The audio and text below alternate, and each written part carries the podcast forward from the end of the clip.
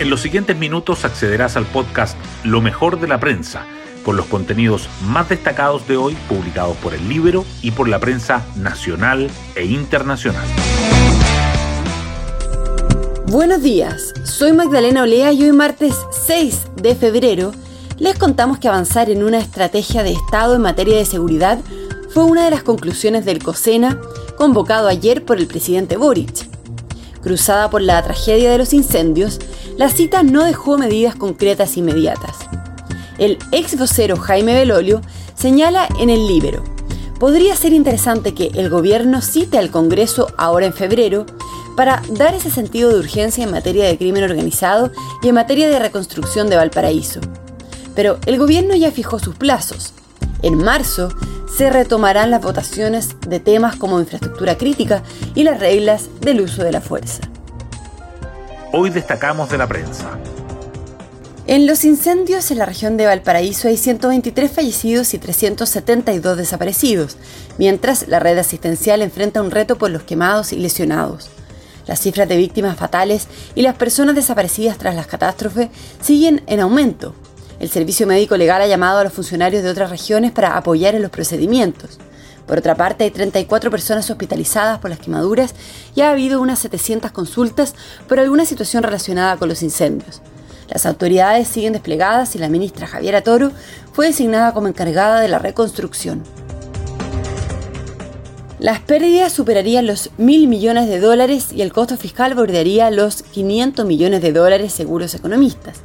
Los expertos dicen que otra variable que podría verse afectada por los incendios es la actividad económica, pero ese impacto sería acotado. En tanto, los gremios empresariales realizan catastros para determinar los daños, mientras que las compañías de electricidad y telecomunicaciones avanzan en la reposición de los servicios afectados.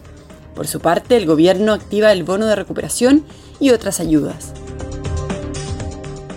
La Fiscalía afianza la hipótesis de la intencionalidad del fuego, pero aún no registra detenidos. La policía recabó evidencias y testimonios en cuatro zonas donde habrían comenzado las llamas, pero el Ministerio Público aclaró que las personas arrestadas hasta ahora fueron por vulnerar el toque de queda. En todo caso, las cifras del último año no son alentadoras.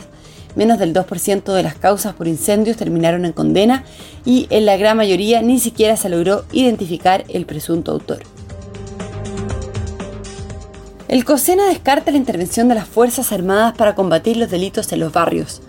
Las ramas castrenses plantearon que se debe tener mayor claridad sobre su eventual rol en el manejo del orden público y sobre las reglas del uso de la fuerza.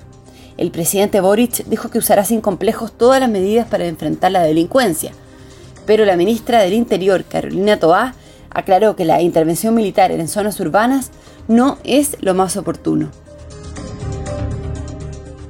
Las ISAPRES perdieron más de 360.000 afiliados en 2023, la mayor salida anual de la que hay registro. Las aseguradoras terminaron 2023 con 2.715.746 afiliados, un descenso de 12% con respecto a 2022 y el número más bajo desde diciembre de 2010.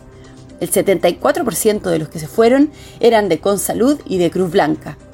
En los últimos dos años, las ISAPRES abiertas registran 534.000 afiliados menos.